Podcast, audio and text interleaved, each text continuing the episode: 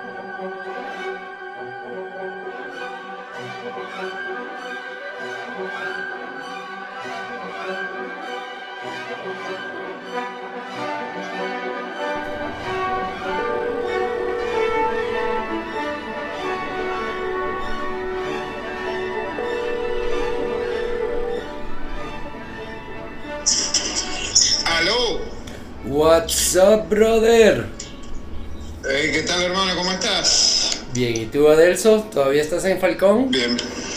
Sí, sí, todavía. Este, pero bueno, ya eh, fin de semana que viene ya debo estar en, en Maracaibo de vuelta. Este, para hacer un toque técnico ahí de un par de semanas y, y bueno, después puedo volver acá, ¿no? Mira, loco, ¿qué? Podemos de repente entonces programar, quizás intentar hacer un live ahorita que estés en ¿Qué Maracaibo. coño? Eh, exactamente, con, con el super wifi allá en la civilización. El super wifi en la civilización, loco.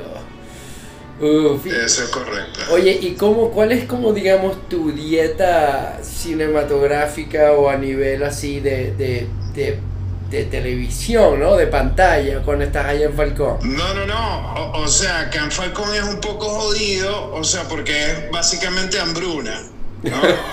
Este, de, de series y de, y de cine, ¿no? O sea, es, digamos, lo que me puede traer en una SD card, ¿no? Este, en una tarjeta de memoria, este, pero el peor fue que en este viaje la tarjeta de memoria, o sea, se jodió, o sea, que esas se magnetizan fácilmente, ¿no?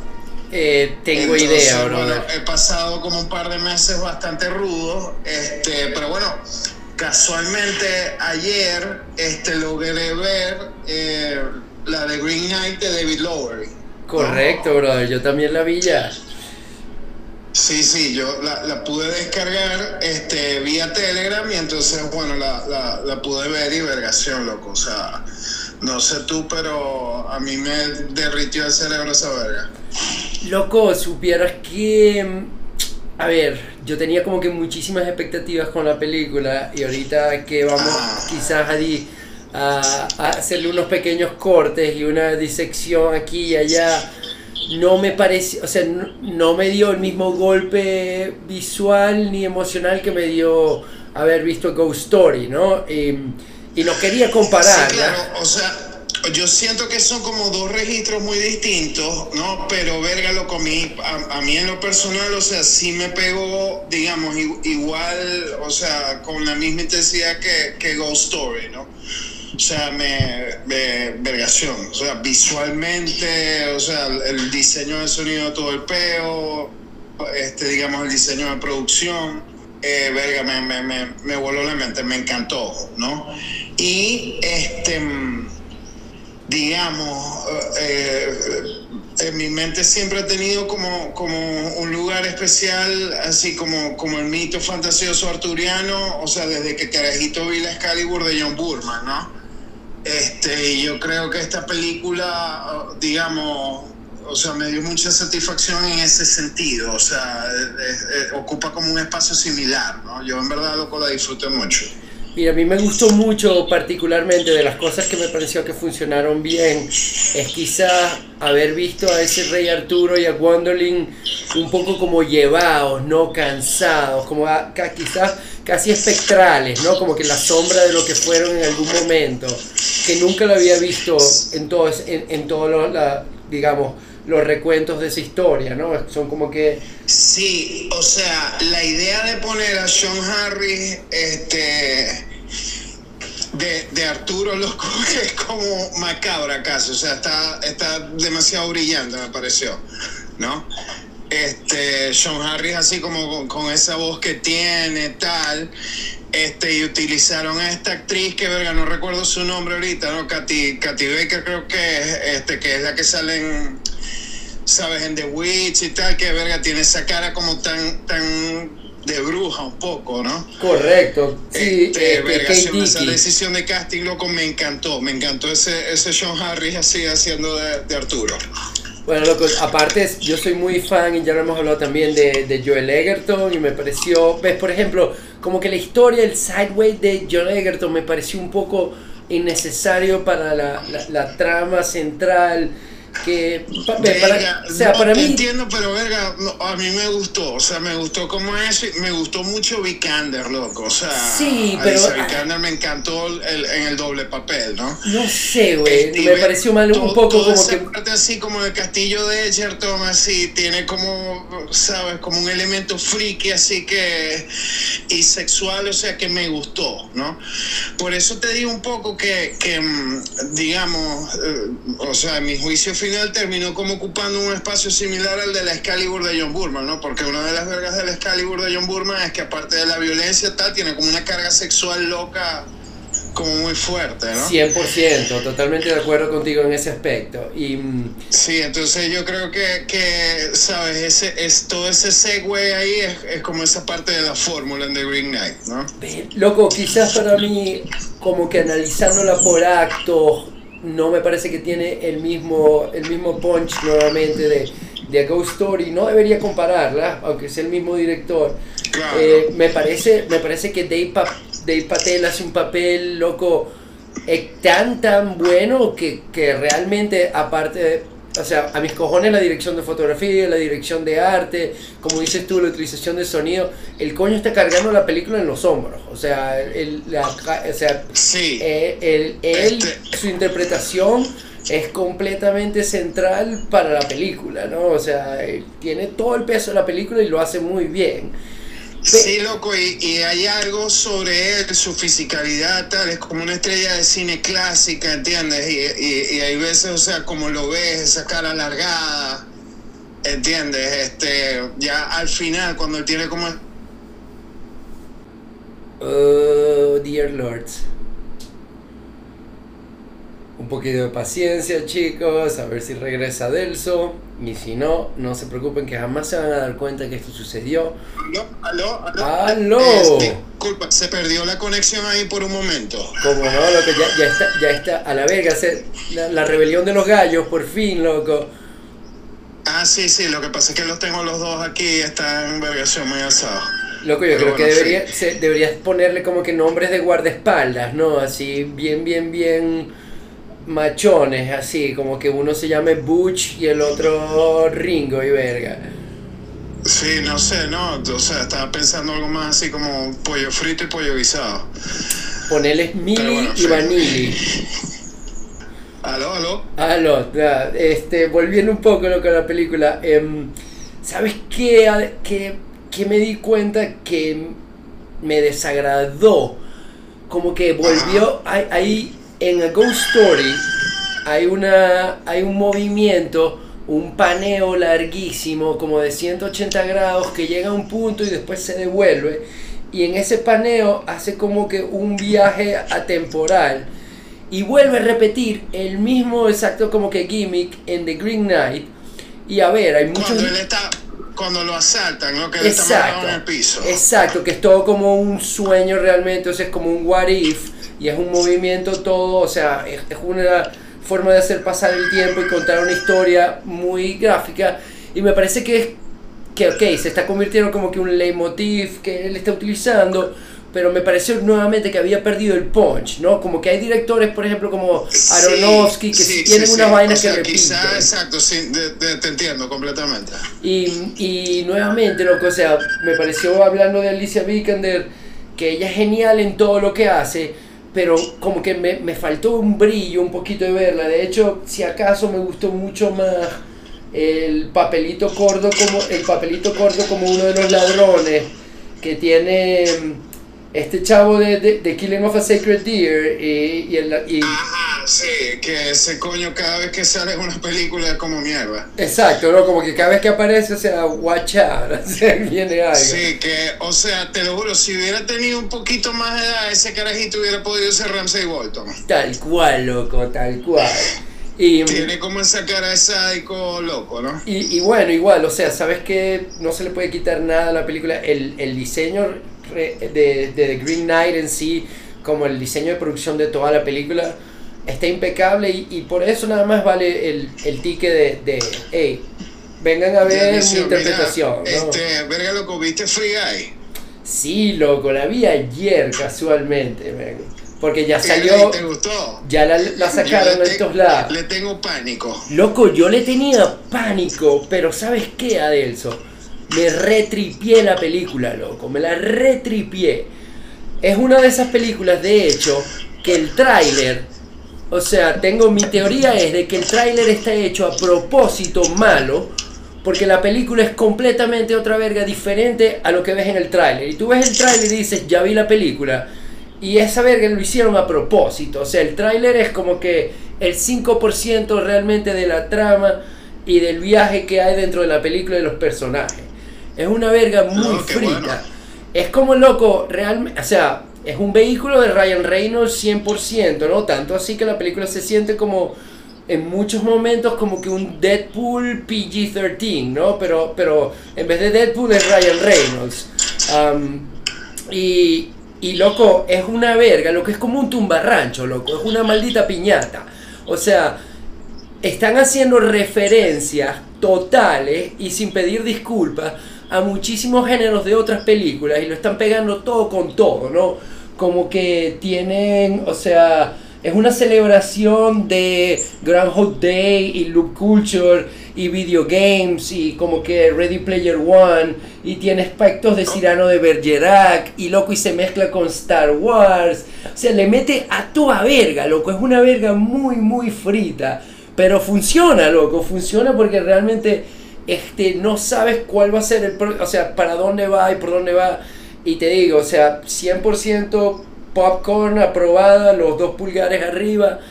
Porque sobre todo es comiquísima, ¿no? El, el personaje de Ryan Reynolds como Guy en Free City digamos que, loco, porque otra vez es que también es como si te dijera de Matrix, ¿me entendés? O sea, y es a propósito Ok. que están haciendo toda esta referencia de películas y haciendo un mashup, pero completamente cola, ¿no? Completamente pop. Sí, o sea, me imagino que el coño arranca un poco en un punto tipo este Macaboy en Wanted, Neo en The Matrix o, o Truman en The Truman Show. ¿no? Exactamente, esas son muy buenas referencias que son utilizadas dentro de la vaina y pero como es comedia, no es muy cómico ver a Ryan Reynolds como si fuera a ver, sin decir un poco mucho de la trama porque estoy intentando mantenerla lo, lo, lo menos spoileada posible.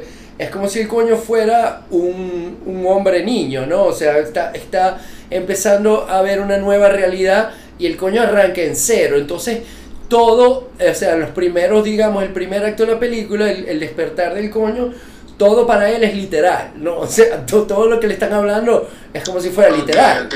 Y, y bueno, es ya, muy ya cómico. me animaste, me animaste. Voy a ver si la logro descargar esta noche para darle para el coño. Loco, muy, muy, muy bueno porque fue una sorpresa de verdad, así como que, hey, a la verga, o sea, no, vale la pena. Y, y sobre todo eso, o sea, me reí muchísimo, loco. Y, y es un, es un tumbarrancho, loco. O sea, el que le gusta, si lo que quieres es comer, loco, aquí vas a encontrar carnita, pero de todos lados. Sí, bueno, eh, es un poco el pedo de Sean Levy, ¿no? Él, él- él también es como el coño de, de Night on the Museum y eso, ¿no? lo cual yo nunca he sido particularmente fan de, de, y de seguido de toda esa, digamos, el, ok, el, ese particular... Esa franquicia. Sí, exacto, esa franquicia, ¿no? Como que ese restaurante de comida rápida no he sido... Pero este es, es otro lado, loco, de verdad como que, como que dijeron, vamos a hacer completamente unapologetic acerca de estas referencias de otras películas y vamos a, a ponerlas todas pegadas y hacer un Frankenstein. Pero es un party Frankenstein, ¿no? O sea... De- y- no, la voy, la voy a ver, la voy a ver, Sí. definitivamente. Sí, loco, sí, de verdad que. Y, y es una de esas que cuando pueda la voy a ver al cine. O sea, porque creo que también vale la pena Eh, y como es también un videojuego, loco, o sea, es dentro de un videojuego, tiene muchos detalles tipo Ready Player One, donde, eh, digamos, a nivel visual o de efectos especiales, te puedes salir con muchas cosas porque no tienes que estar pretendiendo hacer la, la, o sea, un effects que te dobla la realidad, sino que tienes un look predeterminado para, digamos, este videojuego donde estás, ¿no? Entonces, tiene hasta momentos lo que me recordaron a, Scott Pilgrim, ¿no? O sea, tiene verga muy buena, loco. O sea, muy, muy buena. Buena referencia a esa. Ah, altamente recomendable, de verdad, altamente recomendable, loco. Ok. Bueno, loco, creo que es hora de, de, entrar ya como en materia, ¿no? Sí, loco, tenemos que cerrar el ciclo de Directores de los 90, episodio 3. Nos queda uno y uno. Y yo creo que sé cuál es tu director, brother. Bueno, oh, claro, ¿no? Este, o sea, el mío es, bueno, es probablemente así mi director favorito y, quizás, digamos, podemos hacer el argumento de que quizás es el mejor director de cine vivo, ¿no? Ahorita, ¿no? es Martin Scorsese, ¿no? Completamente. Este, y bueno, yo quería añadirte, este, brother. Para mí, bueno, imagínate, ¿no? Eh, los 90 de Scorsese, porque sabes, este, sus 70 tienen un peso seminal, ¿no? Como en la historia del cine. Este, sus 80 también, coño, o sea, tienen piezas así como bastante pesadas, comenzando por, por Raging Bull, ¿no? Pero, verga, yo creo que quizá mi, mi década preferida de Scorsese es los 90, ¿no? O sea, el, durante los 90 hace seis películas ¿ok? Este, y verga, me, me, maravilla porque eh, me parece que está como muchos registros distintos, o sea, cada una de las películas, digamos, ejercita un set de músculos completamente distintos y, los resultados son espectaculares, ¿no? Este, y bueno, imagínate, para comenzar, 1990, Goodfellas. Claro, ¿no? O sea, eh, este bueno, antes de que te, nos arranquemos, lo que yo creo que este último episodio deberíamos hacerlo eh, como que poner todo sobre la mesa, ¿no? Y, obviamente porque el director que también a mí me falta, eh, mi director favorito quizás de los 90, que es una pieza que también fue muy cultural para muchos, fue es Oliver Stone. Y, y, y Oliver Stone también tiene, o sea, al contrario de Scorsese, digamos que Oliver Stone realmente su mejor década para mí es indiscutiblemente los 90 y después de los 90 de hecho se fue a la mierda a, mi parecer como, como realizador y como director y como guionista y muchas cosas pero hay una conexión también increíblemente bella entre Scorsese y Oliver Stone que es para mí los 90 es también, loco, el primer director de fotografía que yo realmente me enamoré fue Robert Richardson. Y Robert Richardson, y Robert Richardson tiene esa conexión de brincar entre Oliver Stone, Scorsese y otro director también, o sea, imprescindible en la lista de los 90 que lo comentamos, que eh, es Quentin Tarantino. Entonces como que este coño es el as en la manga detrás de toda esta verga de los 90 que hemos estado viendo, o sea, y particularmente con estos dos directores que vamos a hablar ahorita. Eso es correcto, loco. Es, es como un link así muy fuerte como entre, entre los tres directores, que esos que mencionas, ¿no? Y bueno, comencemos con, con Goodfellas, que es probablemente el, el, el mayor robo en los Oscars jamás visto, ¿no? Sí, imagínate, ¿no? O sea, ese año gana Danza con Lobos, ¿no? Pero, pero verga, loco, o sea, el, el, y Danza con Lobos, bueno, es una grandiosa película. Correcto. Hablé de ella incluso, ¿no? En, uno de los programas pasados de esta temporada. Pero, verga, lo de Goodfellas es, imagínate, es una huella cultural gigantesca y, y, verga, es una de esas películas perfectas. ¿Entiendes? O sea, por donde la agarre, ¿no? Eh, tiene como una energía punk rock o sea, que propulsa así como, como toda la película, que es una verga impresionante, es completamente rápida, eh, eh, va volando todo el tiempo, sumamente verbal. Este, digamos, hay gente que, que dice que, que digamos, cuando tú escuchas un voiceover es porque la escritura es mala. ¿Entiendes? Es flojera de los guionistas, ¿no? Y Tal cual, en Adaptation. Es como completamente la demostración de que eso es una, eso es una absoluta falsedad, ¿no? O sea, el voiceover de Goodfellas es como un hilo conductor maestro. Es una verga demasiado perfecta. Y bueno, esos tracking shots, este, esos cortes rápidos, esas cámaras que giran, la música, las actuaciones, es vergación. O sea, hasta el más mínimo papel es, es genial, ¿entiendes? Es una de esas películas que es verdaderamente fantástica, ¿no? Y verga, me dices cuál es la mejor película sobre mafia más hecha y coño, o, sea, me apura, ¿no? O sea, eligiendo entre Godfather y esto, ¿no? Porque en verdad, coño, Goodfellas es demasiado grande. Sí, loco, estoy de acuerdo, o sea, o sea, primero no es que esté de acuerdo contigo, yo creo que es como que básica, es casi casi como que científicamente comprobado que, lo que estás diciendo es cierto, ¿no? O sea, y, me gusta mucho, brother, de que Goodfellas eh, es como que comienza un cine muy distintivo dentro del rango de Scorsese de los 90. O sea, sus películas de los 90, o sea, el, Goodfellas, Goodfellas es como Pulp Fiction, en esa, en esa forma de que le ve, o sea, lo, lo, que ves en Goodfellas lo encuentras en Casino, lo encuentras en The Irishman, lo encuentras en muchas otras películas de, Scorsese pero arranca con una fuerza arrulladora en, en, esa película, en Goodfellas, ¿no? Y, sí, y, es como, o sea, lo, lo de Goodfellas es fantástico, por ejemplo, ya, digamos, o sea, ya los, a los dos años, tres años, ya, ya adquirió como el estatus de verga legendaria, como si fuera una película que hubiera salido en los 70, ¿entiendes?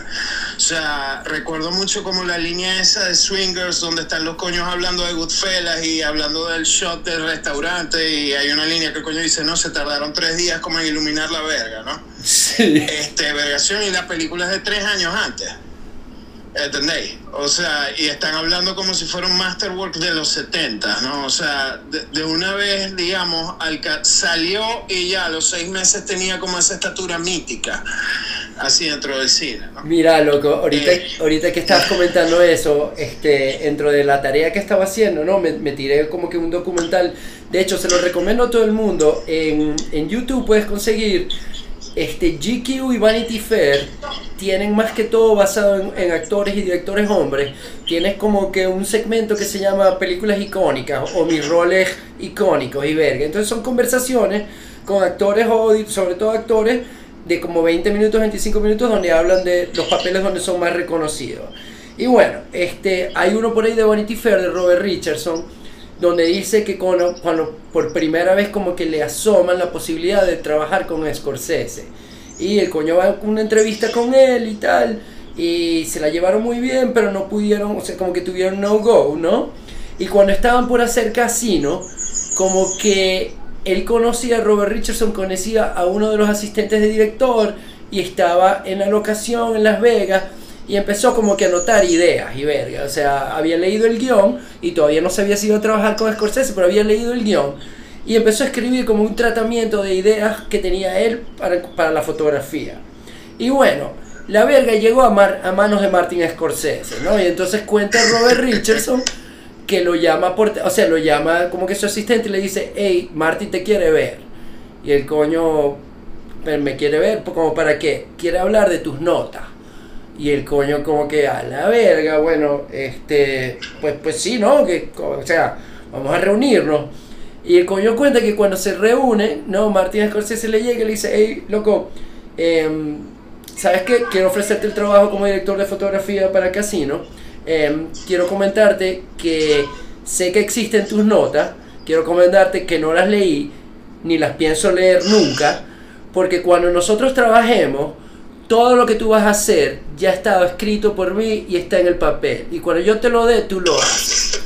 O sea, y el coño como que Robert Richardson, o sea, Robert Richardson dice que, vergación, eh, a ese momento ya el coño tenía un Oscar encima como Oliver Stone y toda la verga, pero que viniera el papá de todos los helados, que es Martín Scorsese, y le, le dijera, loco, yo no, o sea, yo no necesito de tu colaboración, digamos, a nivel de creatividad. Yo lo que te doy ya está listo, o sea, como tú lo tienes que hacer. O sea, yo estoy contratando como, que el operador. Yo, o sea, vos sois el mejor primer violinista, pero yo soy el director de la orquesta. Exacto. O sea, yo que lleva el peo aquí, pues. Exactamente. Yo tengo, pero, pero también yo creo que eso fue una muy, muy buena entrada, ¿no? Ahorita vamos a volver a Goodfellas pero eso marcó como que una muy buena relación de trabajo donde empezaron así y yo creo que ya después, al igual que con Oliver Stone, empezaron a crear cosas que es una amalgama de los dos estilos, tanto el visual de uno como el de Yo creo que él le dice eso, digamos, al principio de la relación como para sacarle un poco de rango, ¿no? Exacto, como, como, que se... Como,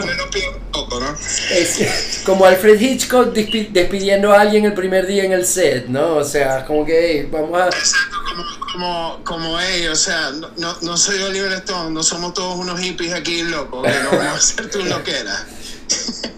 Bueno, loco, y hablando de Oliver Stone, Oliver Stone arrancó en los 90, o sea, ya a mí me parecen vergas muy interesantes de Oliver Stone, loco, que no sé, como que el coño, muy poca gente sabe que el coño escribió el guion de Scarface, ¿no? O sea, y aún, aún todavía... Que, bueno, supuestamente eh, eh, cuando él escribe como ese guion, él está como en un low point, o sea, de, de, de, consumo de cocaína y, y, digamos, escribe ese guion como para decirle adiós a esa etapa de su vida, ¿no? Y no solo eso, pero es que también creo que el guion de Conan el Bárbaro es de Oliver Stone, loco. O sea, una verga muy frita. No, no, no. El de Conan creo que es John Milius. Creo. No, yo creo que dirige. Bueno, después lo vamos a buscar y lo vamos a sacar, loco. Pero tengo entendido, o quizás él hizo un tratamiento para, para, para, para Conan que no salió. Pero estamos hablando de que, exactamente, ¿no? Como que Scarface en los 70, eh, el coño tiene unos 80 realmente muy poderoso, sobre todo como que saliendo de su background de todo lo que es haber sido un soldado, este, em, la primera, la película con Edward, con James Woods, eh, Salvador, Vergación. Es una, es una tremenda película, que por cierto es la primera película que hizo con Robert Richardson. Y en los 80, más memorablemente, tenemos, o sea, todo el Platoon está como que entre las tres películas más reconocidas de Vietnam, ¿no? O sea, sí, sí.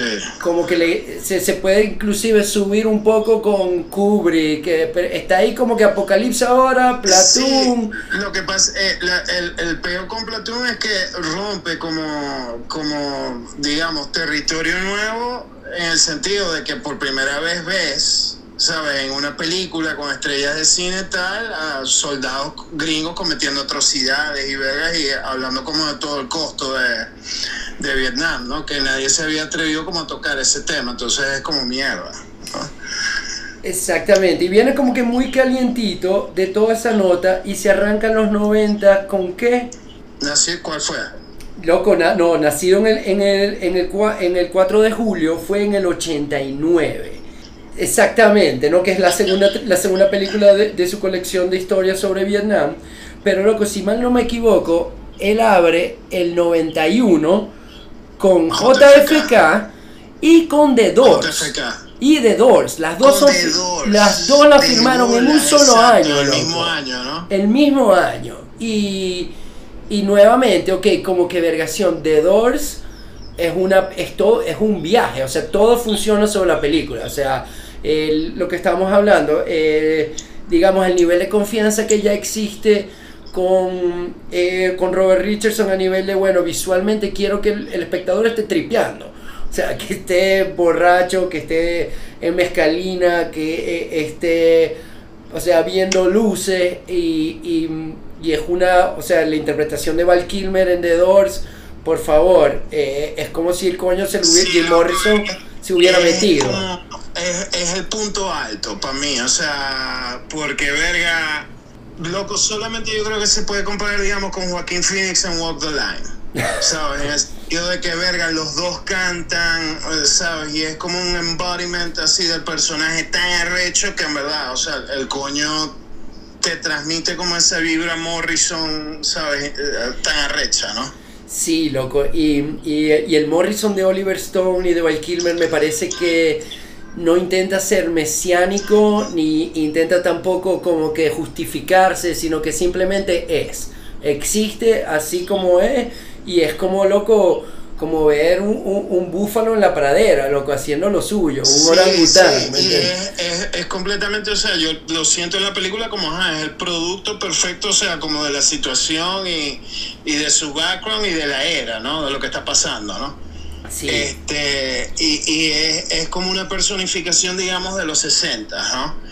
Este, pero es demasiado recho porque, verga, eh, eh, digamos, como película eh, son dos extremos polarmente opuestos.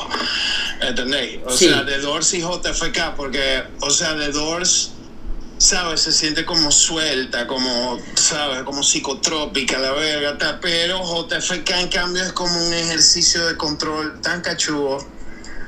Sí. Por Dios. Sí, loco. Y, y digamos, JFK ok, nuevamente, ese, ese, que sean películas tan pero tan diferentes, no solo filmadas en un mismo año, sino también editadas en un mismo año. Y, y JFK, yo creo que fue también, es una verga netamente estoniana, ¿no? O sea, ese tratamiento de política dentro del, digamos, no documental, sino la ficción, ficcionar dentro de dos horas, es un trabajo increíblemente difícil de hacer y volvemos nuevamente a lo que estábamos hablando de, de el Bogenhoff, ¿no? Que yo tampoco estoy en contra de ello y sobre todo es muy difícil hacer una historia donde tú vas a, digamos, a moverte por décadas o a contar como que un progreso histórico si no tienes un, voice, un, un voiceover. O sea, si vas a hacer una película en una situación que todo pase qué sé yo, ¿me entendéis? Eh, en Receiver Dogs y ver que todo pasa en un garaje no necesitas voiceover. Pero si, vas si te vas a tirar una historia de 20, 30 años o de 50 personajes diferentes, es como que si, lo sabes utilizar es increíblemente efectivo. Y en JFK casi no existe el voiceover, ¿no? Loco, es más bien como que eh, la unión de todos estos aspectos históricos sobre un momento cumbre en América que está representado tan pero tan bien, loco, y comienza como con ese nuevo cine donde está Oliver Stone por fin agarrando el micrófono que, que tenía tiempo pidiéndole y diciendo, hey, o sea, American is not what you think it is, baby, we're not all that crack up, ok, o sea... Exactamente, porque digamos, el impacto artístico que tuvieron como estas películas y, y, ¿sabes? Como, como el efecto, el, ripple effect así que pudieron tener y vergas como el cine de la época, también está como el peso político, ¿no? Este, sobre todo JFK, ¿no? Este, porque, ¿sabes? Te, te, te presenta un punto de vista, vergación, ajá, que te pone a pensar como en, en el gobierno, sea de donde seas, en, en otros términos, ¿no? Este, y Vergación es tan poderosa, loco, como película, tan poderosa. Eh, recuerdo demasiado. Oh boy. Aló, aló, ¿me escucha? Welcome back, baby. Ah, pequeño pausa ahí, ¿no? Este, no sé si me escuchabas, ¿no? Que mm, eh, una de las escenas como más impactantes para mí es, esa escena donde Jim Garrison se, se reúne en el, en el memorial de JFK con este personaje que es X, ¿no? Que es un militar de algo alto rango, ¿no? Que después, o sea, se sabe que fue el, el, Fletcher Sprouchy, ¿no? Que eh, el papel lo hace memorablemente Donald Sutherland porque es una sola escena y es de los personajes más arrechos de toda la película. Que se ven en Washington, ¿no? En el parque. ¿Cómo pasó toda verga, loco? Vergación es demasiado arrecho. Sí, loco. Em, bueno, yo eh, me parece que nuevamente, volviendo tanto a The Doors como este JFK, me parece que son películas completamente súper ambiciosas, increíblemente meticulosas o sea, sobre todo a JFK, pero es un, es un mensaje en realidad que es muy difícil de contar. Y no solo como realizador lo está contando, sino que es un espectáculo verlo. O sea, JFK es una película que está cargada de un mensaje político y de unas ideas increíblemente, este, o sea, heavy, ¿no? Pesada. Pero como película loco, es un thriller, es demasiado fácil de engancharte en ella. O sea, demasiado bien y, y lo arrecho, ¿no? Es, para mí está como en el top 5 de los mejores trabajos de edición de la historia. Sí, loco, sí, sí, sí, No me imagino cómo sería la bahía de editor ahí para esa película. O sea, tuvo que ser una verdad porque son demasiados shots. O sea, este, es rapidísima como, como la velocidad de los cortes, diferentes stocks, 16, 35, blanco y negro, color, vergas de documentales, Super 8, o sea, es vergación, es impresionante, ¿no? Es exactamente este, eso, bro. Es una clase magistral sobre cómo editar esa película. Y, y, y, nuevamente ahí empezamos a ver, ver como que Robert Richardson metiendo su mano en, en una forma artística, pero que a la vez tiene una función clave para la trama, como dices tú, cada formato te está diciendo algo del periodo, de, el periodo de tiempo donde sucedió o del estado emocional de uno de los personajes, ¿no? Es como que, Vega, no, no, está, no es gratuito, no es un Pollock, ¿no? O sea, la, sino cada, cada color, cada filtro, cada, cada stock tiene su propósito dentro de la trama. Y una sí, y eh, es también loco, o sea, a partir de esa película, digamos, en mi mente está grabado por primera vez ese shot característico de Richardson, que es el coñazo blanco de luz arriba cenital, ¿sabes? Rebotando, ¿no? Correcto. O sea, ahí es como la primera película en donde, verga, lo observas así una y otra vez, ¿no? Correcto. De hecho, en la entrevista este que te dije que vi, él dice que lo empieza a utilizar ahí y, un dato curioso, ¿no? Como que unos años después, por ahí, loco, o sea, como dos años después, este Robert Richardson fotografió eh, A Few Good Men de Robert Reiner, ¿no? Y, y, Robert Reiner como le dijo, como, que le dijo, loco, hey, o sea, vi, vi este, felicidades por tu Oscar no se te ocurra quemarme con esa mierda blanca de luz ninguna de mis escenas, ¿oíste? O sea, como que no era para todo el mundo la verga, ¿no? Y, y, bueno, Para, para cerrar como que las primeras películas de Oliver Stone y volvernos otra vez con Scorsese, loco, ve, hay un momento cultural para mí que fue muy heavy. Yo nunca, nunca me quedé pegado como que con la serie esta Dawson's Creek, ¿no? Pero cuando salió, era como que a veces prendías el televisor y la verga estaba en Sony, en Venezuela, estaba en todos lados. Y recuerdo que una vez agarré un episodio que era uno de los personajes estaba hablando con Dawson, creo que era el, eh, uno de los femeninos, y le están Dawson le pregunta que si, si cree en la conspiración de JFK y por qué. Y el personaje dice que, verga, que cree completamente que fue una conspiración. Y el coño le pregunta, pero ajá, ¿y dónde está tu evidencia? No, vi la película de Oliver Stone y, ya, o sea, como que no puede ser de otra manera, ¿no? Y me pareció tan interesante, loco, que eso mismo, o sea, que eso haya quedado como un hito culturalizado de que de verdad el coño le vendió una idea a millones de personas y aparte lo vendió dentro de un, de un, de un digamos, un autobús cinematográfico que es la película. O sea, la película es un, eh, eh, exactamente, o sea, eh, la, idea se metió como en la cultura pop, tanto así que llegó hasta fucking Dawson's Creek, ¿no? Que es como la verga más, más chicle de fresa posible. Exactamente, exactamente, brother. Qué coda.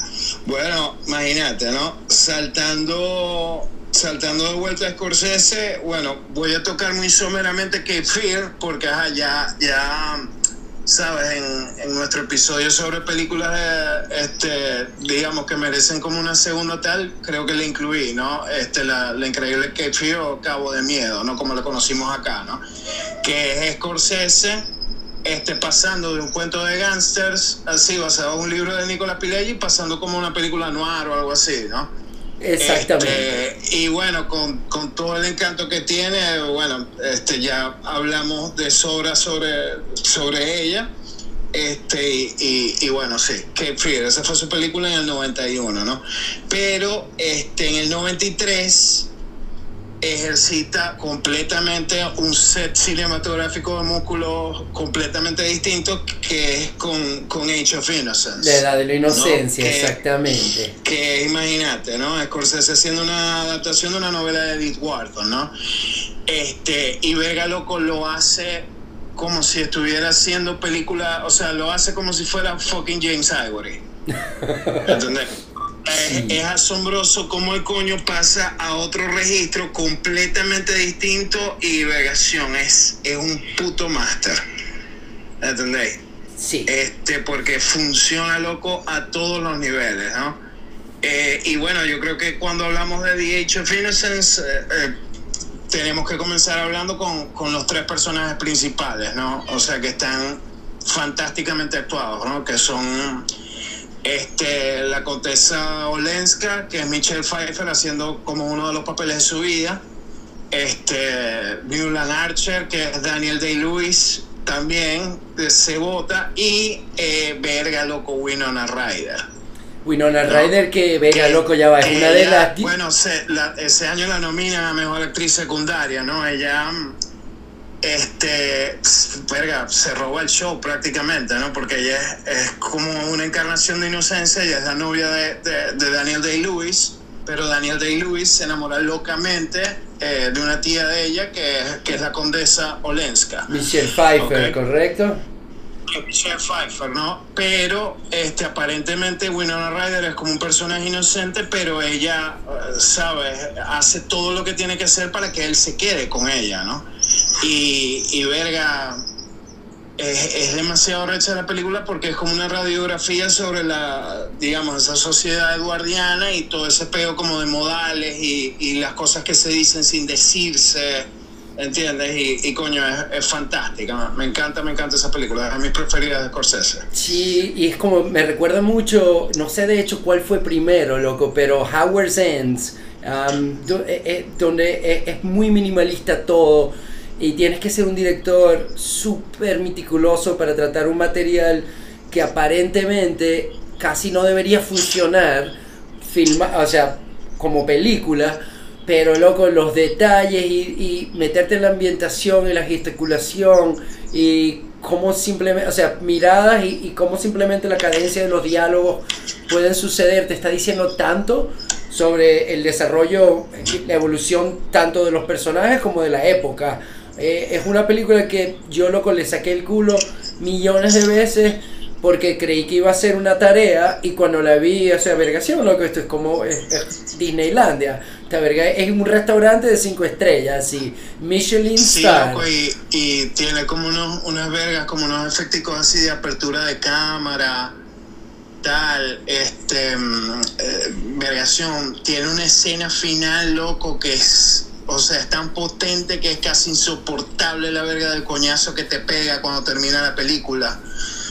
¿Entiendes? O sea, que, que, que es el momento ese donde está Newland hablando con su hijo. Este, y el hijo le dice, no, o sea, eh, mamá una vez, o sea, nos dijo que tú renunciaste a lo que más quisiste en la vida. ¿Entiendes? Por nosotros, ¿entiendes? O sea, que es cuando el coño se da cuenta de que Winona Ryder lo supo todo el tiempo, ¿entendés?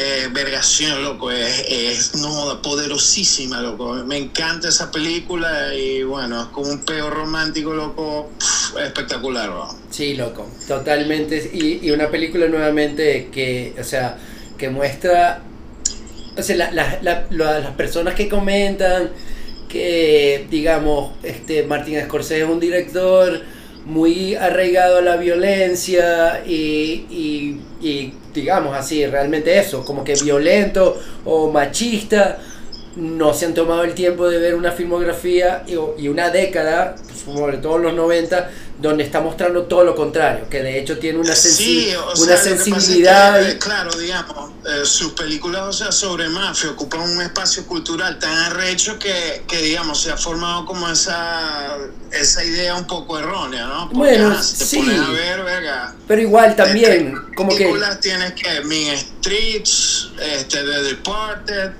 The Irish, o sea, de 30 películas, digamos, 5 son específicamente sobre ese tema, ¿no? Claro. Entonces, coño.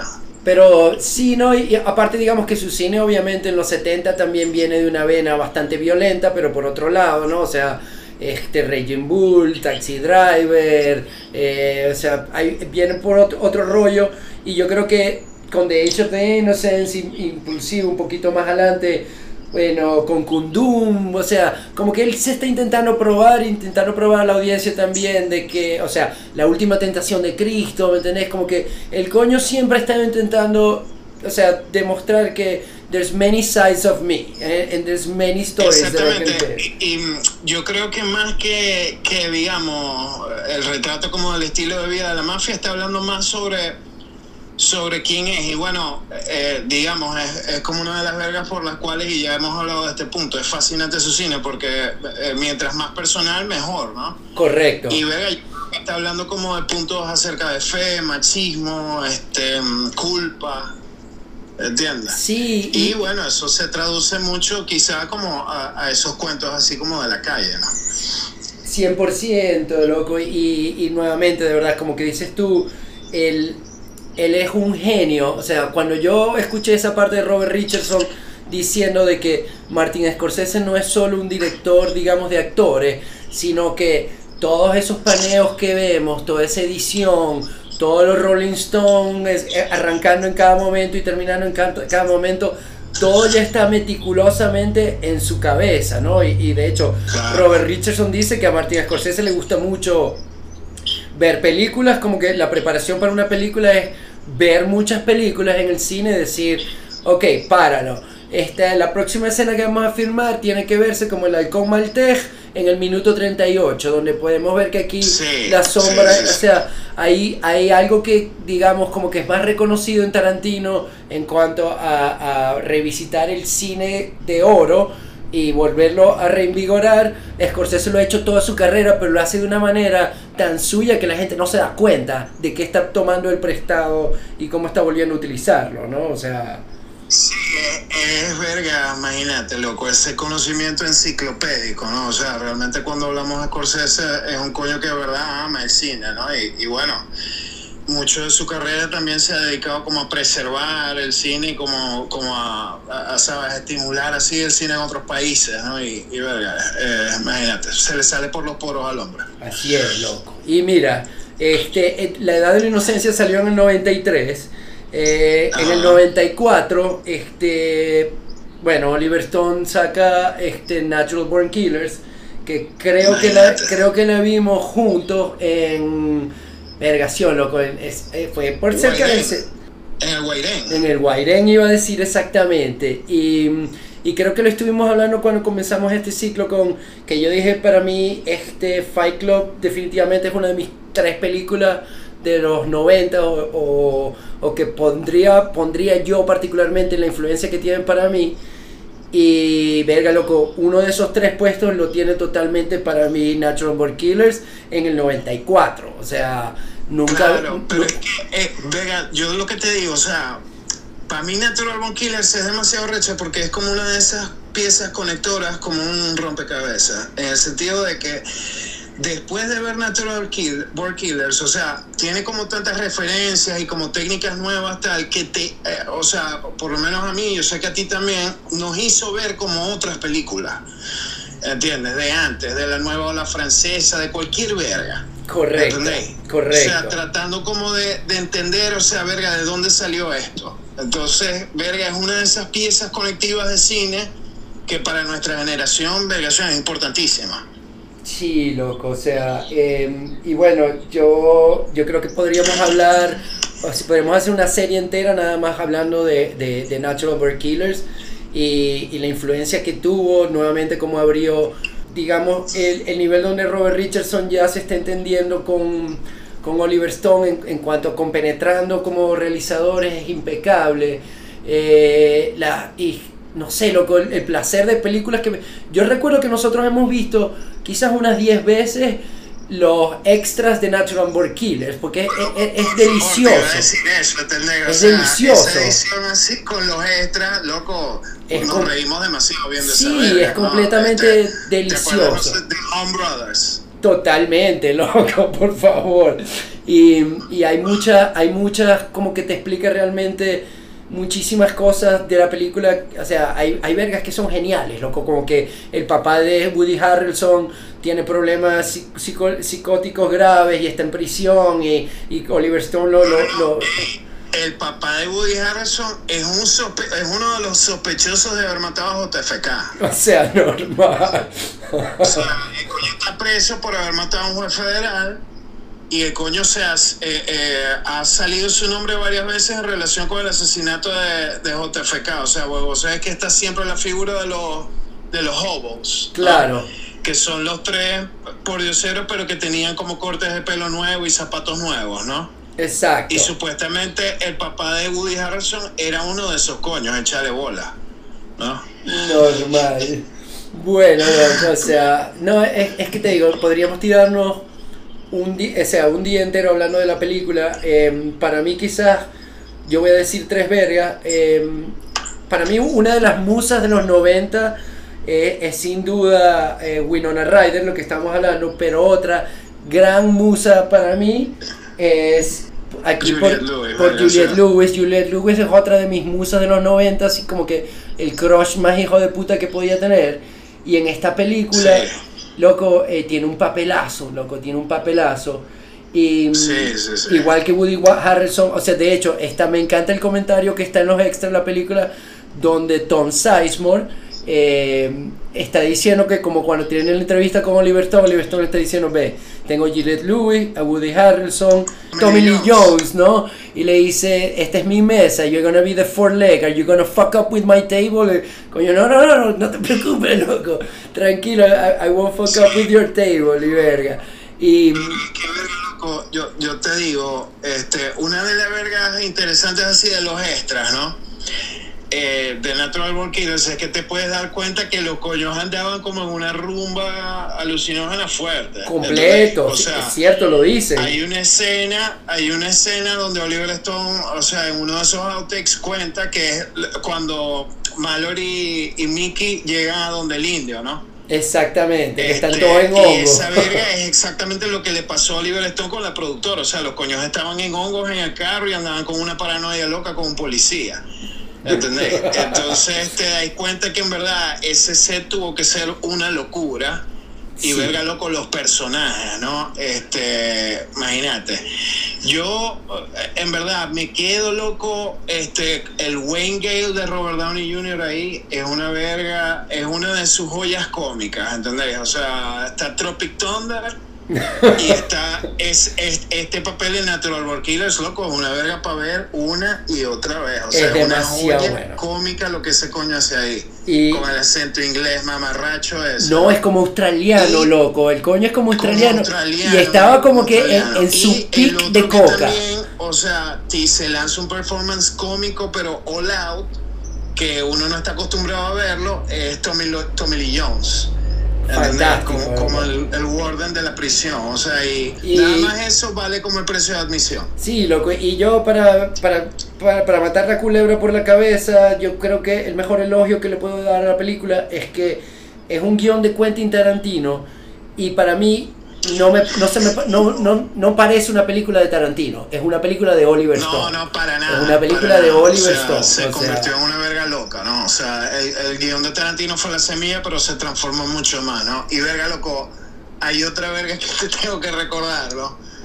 Que, que me da mucha risa, loco. Cada vez que lo veo me da mucha risa, que es la escena cuando agarran a, a, a Mickey como la verga en la farmacia esta que, que está toda iluminada con esa luz verde. ¿no? claro, loco, Y sí, entonces loco. hay un stand-off entre Skagner y Vergas que agarra a Mallory y Vergas y hay una reportera japonesa, loco. Entonces te ponen como el, el- el enfrentamiento y te ponen como clips así corticos de la, de la reportera japonesa con subtítulos, ¿no? Diciendo como, eh, Mickey está armado y tal, se ve muy viril, no sé qué, tan. Y, y, y bueno, loco, nuevamente, o sea, Natural Born Killers parece, este, digamos, una... O sea, que su misión es completamente entretenimiento, pero es una película también ultra política, donde están contando... Sí, claro. O sea, hay un discurso que es increíblemente inteligente, eh, sobre, sobre todo sobre el, eh, la, la cultura de la violencia y, y- y de qué, qué magnificamos. No, no, no, es un, es un peliculón, loco, tanto así que me salté, me salté la película de que hizo antes, que fue Heaven and Earth, que es la última de la eh, trilogía. loco, pero Heaven and Earth, o sea, está bien, ¿Entiendes? Y si quieres, vamos a hablarla de una vez, ¿no? O sea, y verga, me gusta mucho Tommy Lee Jones ahí, ¿no? Pero, verga, loco, y bueno, me gusta mucho también como el papel de Joan Chen, ¿no? Está de ping ahí, ¿no? El que es la mamá de, de, de Lee, ¿no? Correcto. Pero, verga, eh, eh, se siente como un poquito flojo, o sea, digamos yo creo que Oliver Stone sintió como la obligación ahí de contar como la historia de Vietnam vista también desde los ojos de, de, un Vietnam, de, una persona vietnamita, ¿no? Correcto. Este, y escoge la historia de esta caraja, pero no siento como director en él una conexión real con el material en esa película. O sea, siento que, que un poco como, ok, me, estoy, o sea, me tengo que tomar la medicina, estoy haciendo la tarea, o algo así. Sí, loco, tú sabes que yo la, yo la volví a ver porque es una de, de las películas que me hacía mucha falta. La, no la tenía, no, no recordaba nada haciendo tarea. Y, y en esa época era imposible, loco, pero ahorita yo veo la película y digo, es que el problema con la película es que no es una película, es una serie como de dos temporadas de, para poder contar todo lo que tú quieres contar, porque se siente apresurada, se siente melodramática, se siente floja en muchos aspectos, porque es que simplemente, loco, son demasiados. Estás queriendo contar como 30 años, loco. Eh, y es muy difícil, es muy, muy, muy difícil plasmar eso de verdad con una vena que se ajusta para, para tocar los problemas políticos nada más de la invasión a Vietnam, ¿no? los, peos, los peos sociales de una vietnamita viviendo en Estados Unidos y cría, o sea, que los hijos van al colegio y los hace pasar por mexicanos, ¿me entendéis? O sea, por... Eh, o sea, este, que, que, me gusta mucho, recuerdo mucho el shot cuando ella va al supermercado por primera vez. Exacto, loco, exacto, que es Robert Richardson nuevamente. Ese shot está, yo creo que está directamente relacionado con el shot en este, The Hurt Locker. Exacto, bro. Vuelve la guerra en Super y tiene como el mismo shock cultural, ¿no? Esa como que 400 versiones diferentes de margarina y verga, ¿cuál es Exactamente, exacto, como cualquier verga. Sí, loco, sí. Y, y, bueno, loco, este, yo creo que después de, en el 94, en, o sea, en el 94 fue Natural Born Killers y en el 95 es Kundum, ¿no? De Martin Scorsese. No, perdón, casino, loco, casino. Por, por favor, bueno, el 95, imagínate, ¿no? Ahora, casino, ok. Es otra vez Scorsese trabajando, o sea, basado en una novela de Nicolás Pileggi, digamos, el mismo procedimiento que en Goodfellas, o sea, que es como Nicolás Pileggi, o sea, les, les pasa como material que se quedó afuera del libro ¿Entiendes? Y los coños hacen como mucho ad-lib, utilizando eso como base, y eso se convierte como en el guion final de la película, ¿no? Entonces tienes como esta sensación igual de en Goodfellas que, que, que es como de vergación, el diálogo como real, o sea, se siente como viva toda la pieza, ¿no? Yo creo que mi única crítica con Casino, o lo único que uno le puede criticar a Casino es que, ajá, se siente que está digamos, caminando otra vez por, por un sendero muy parecido al de Goodfellas. Correcto. Pero tú la miras sola, o sea, si no existiera Goodfellas, en, un mundo, en un universo donde no existe Goodfellas, vos veis Casino y es como vergación. O sea, la mejor película de mafia jamás hecha. Sí, loco, para mí, para mí ese, ese detalle precisamente quizás es por qué me gusta tanto Casino. Porque como dices tú, no debería funcionar, loco. O sea, con el hecho de que exista Goodfellas, no debería, eh, eh, o sea, Casino no debería funcionar, The Irishman no debería funcionar. Y nuevamente es como que, vergación, loco, soy tan bueno contando estas historias y, metiéndonos dentro de estos, de estos mundos que nunca nadie tiene acceso.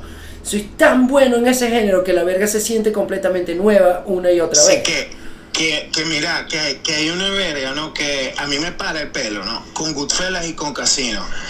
Y es como, loco, las vergas que salieron en esa película, eso pasó así. O sea, pasaron así.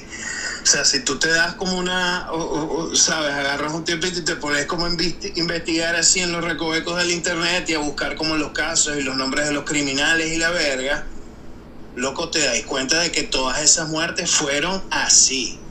O sea, digamos, lo del coño en casino guindado en el camión de carne que se tardaron tres días en descongelarlo para hacerle la autopsia, eso pasó así. Entonces, vergación, ves una pieza como Casino con todas las vergas gráficas que tiene, o sea, cuando matan a este coño con el hermano en el maizal que le caen a batazos, Oh, cuando loco, le aprietan el coño, o sea, con la cabeza con una prensa y se le explota el ojo, loco, o sea, todo eso tal cual. No, Así no. fue. Y, y- ¿Entendés? Y eso es para el pelo de esas películas, ¿no? Como que mierda, qué fuerte. y nuevamente, loco, el personaje de Joe Pesci, o sea, no debería funcionar, loco, o sea, estás volviendo a repetir como que los mismos parámetros y es, com- es completamente nuevo, loco, es completamente super enjoyable cada vez más.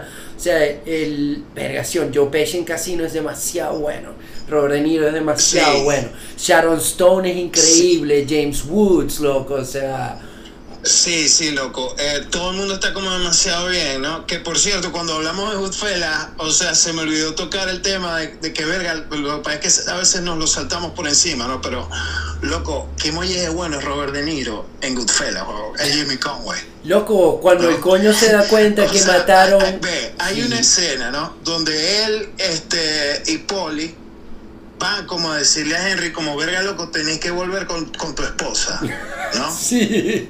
Y entonces Polly le dice, no, tranquilo, o sea, yo, yo voy a arreglar todo, todo va a ser beautiful, tal, no sé qué. Loco, Robert De Niro en esa escena, marico, es para verlo una y otra vez, me meo de la risa cada vez que lo veo.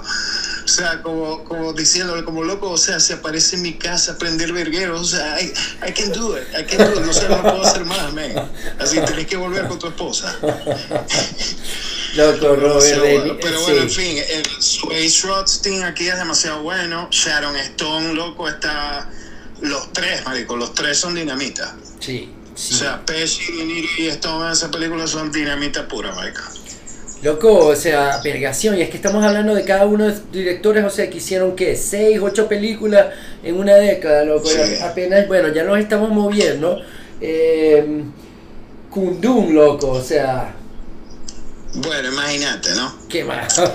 Que loco, hay un tema aquí que, que tenemos que tocar, ¿no?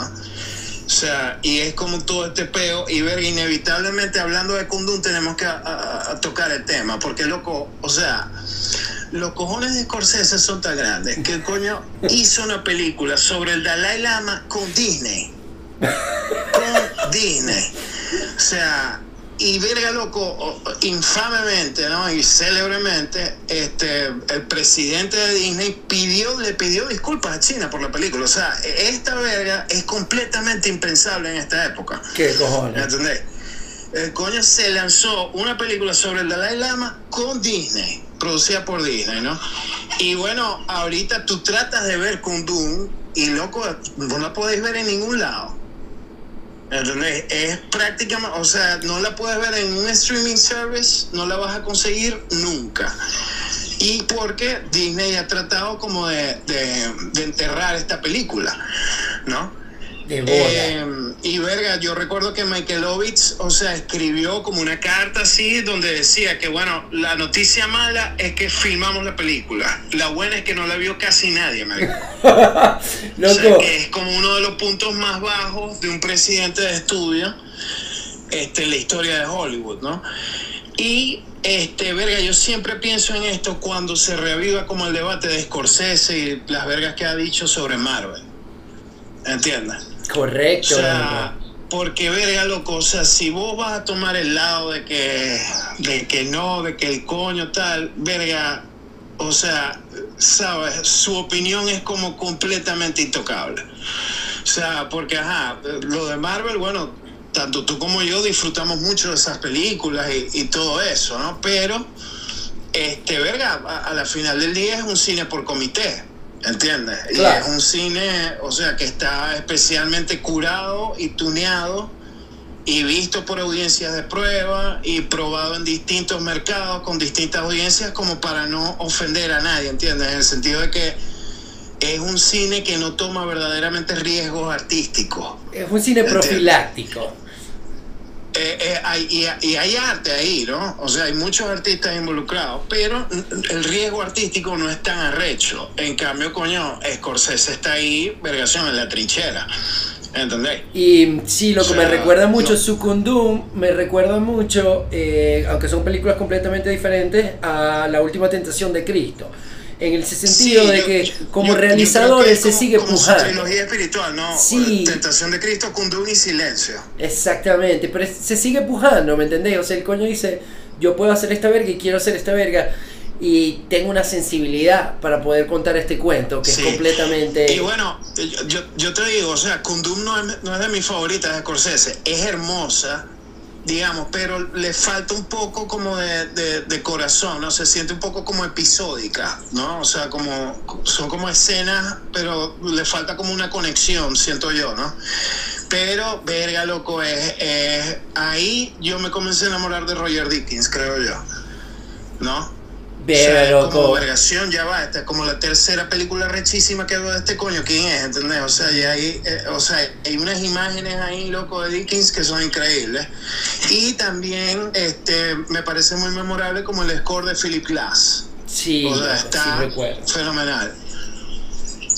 Bueno, a la, a la misma, para mí obviamente la de mi, mi Robert Richardson la que me, me pegó, pero sin duda como un bate este, forrado en alambre púa fue obviamente mm, Natural Born Killers y de ahí empecé como que loco enamorarme de eso, del fotógrafo entrando o, o digamos codirigiendo la película, al igual que el director, teniendo como un, puesto muy importante, ¿no? Y, y bueno, en, en el, con, digamos, con Oliver Stone, loco, de ahí, después de volviendo a Natural Born Killers, se lanza Nixon, que es una película también muy difícil, eh, que buena. sí, es buena. Y, y, y, verga, creo que Anthony Hopkins merece más praise del que obtuvo. O sea, Sí. Anthony Hopkins está muy bien. No, y la película tuvo cuatro nominaciones al Oscar, como que no, no pasó tampoco desapercibida, es un, fue un muy... Lo que simplemente no me parece que sea, digamos, la fuerza de Oliver Stone, porque igualito es lo mismo con la, la, la W, o sea, la de Bush, es lo mismo que con Nixon, me parece que simplemente JFK es tan bueno que cuando quieres centrar tu trama política en un solo presidente, que de hecho mucha gente lo ha intentado y los resultados no son buenos, loco. La, la Edward Hoover de, Jeff- de, de, de este coño Clint Eastwood siente como que tiene el mismo problema, es como que muy difícil cuando te quieres centrar en una sola fi- figura Yo, histórica. O sea, a mí lo que me asombró con Nixon fue cuando dije, a la verga, va a sacar una película sobre Nixon, pensé, esta va a ser una bomba molotov hecha película, o sea, que molleja de heavy metal va a ser esto. Y a la final tú la ves y resulta, ¿sabes? El coño trata como al sujeto, digamos, con más, más empatía de la que uno podría esperar. Exactamente, ¿no? Que, que es nuevamente como que nadie se esperaba, eh, digamos, o sea, Oliver Stone, verga, yo pensé lo mismo, lo que le va a entrar, pero como un toro a Nixon y lo va a volver, lo va a volver verga.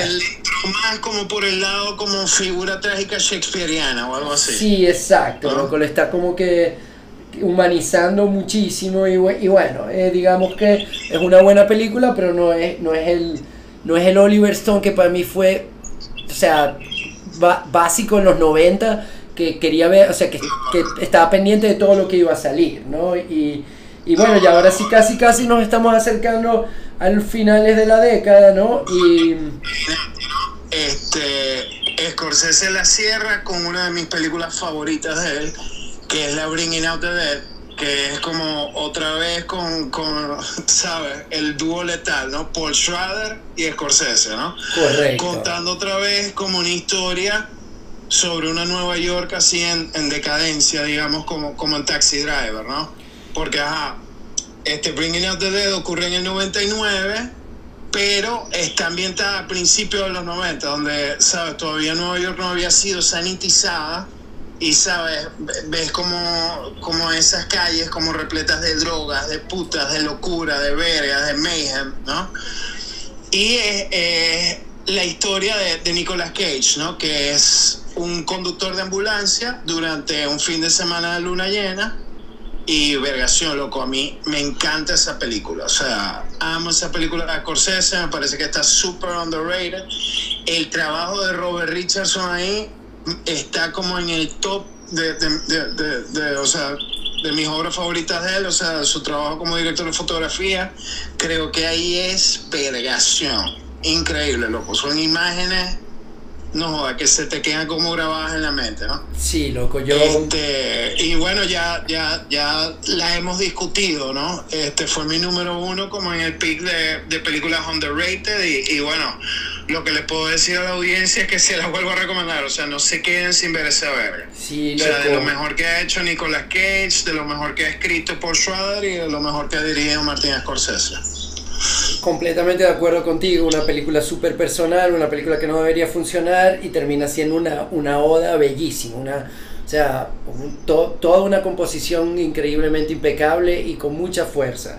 Eh, y, Sí. y- y volviéndonos a Oliver Stone, este, sus dos últimas películas para cerrar fueron U-Turn, que ya la comentamos muchísimo también, como que Underrated Sí. Movie, y me parece súper interesante, ¿no? Que tienes, tienes de Underrated en the 90s, tienes de Oliver Stone y de, de Scorsese tienes una y una.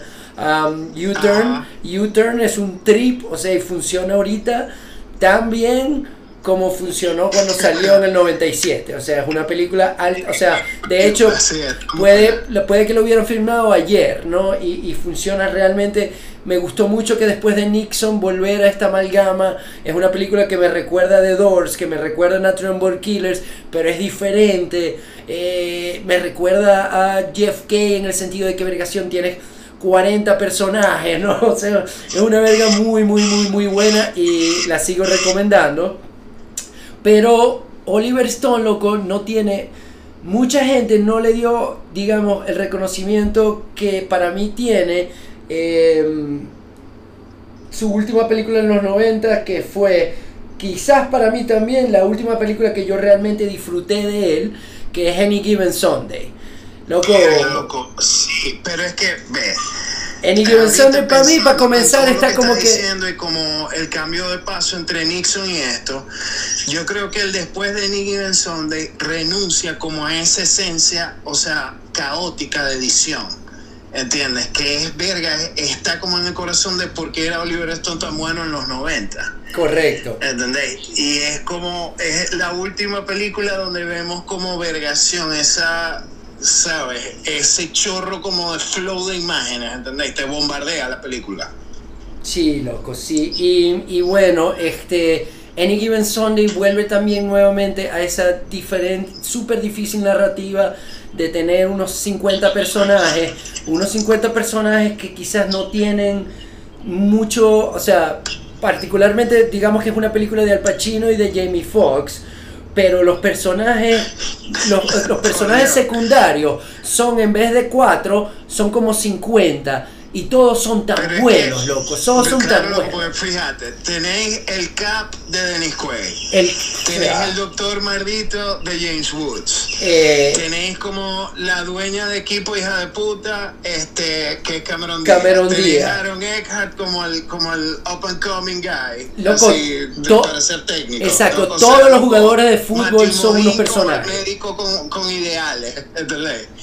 Todos, todos los personajes de, de todo, o sea, todos los personajes dentro del equipo de los Miami Sharks son increíbles. El el J, este, loco, todo el mundo, todo el mundo está tan bien y me parece una película, la única película que realmente quizás junto con Moneyball intentó no solo contar la historia de la historia de un equipo o la historia de superación de un jugador, sino la historia de todo el business, de cómo está entrelazado toda verga.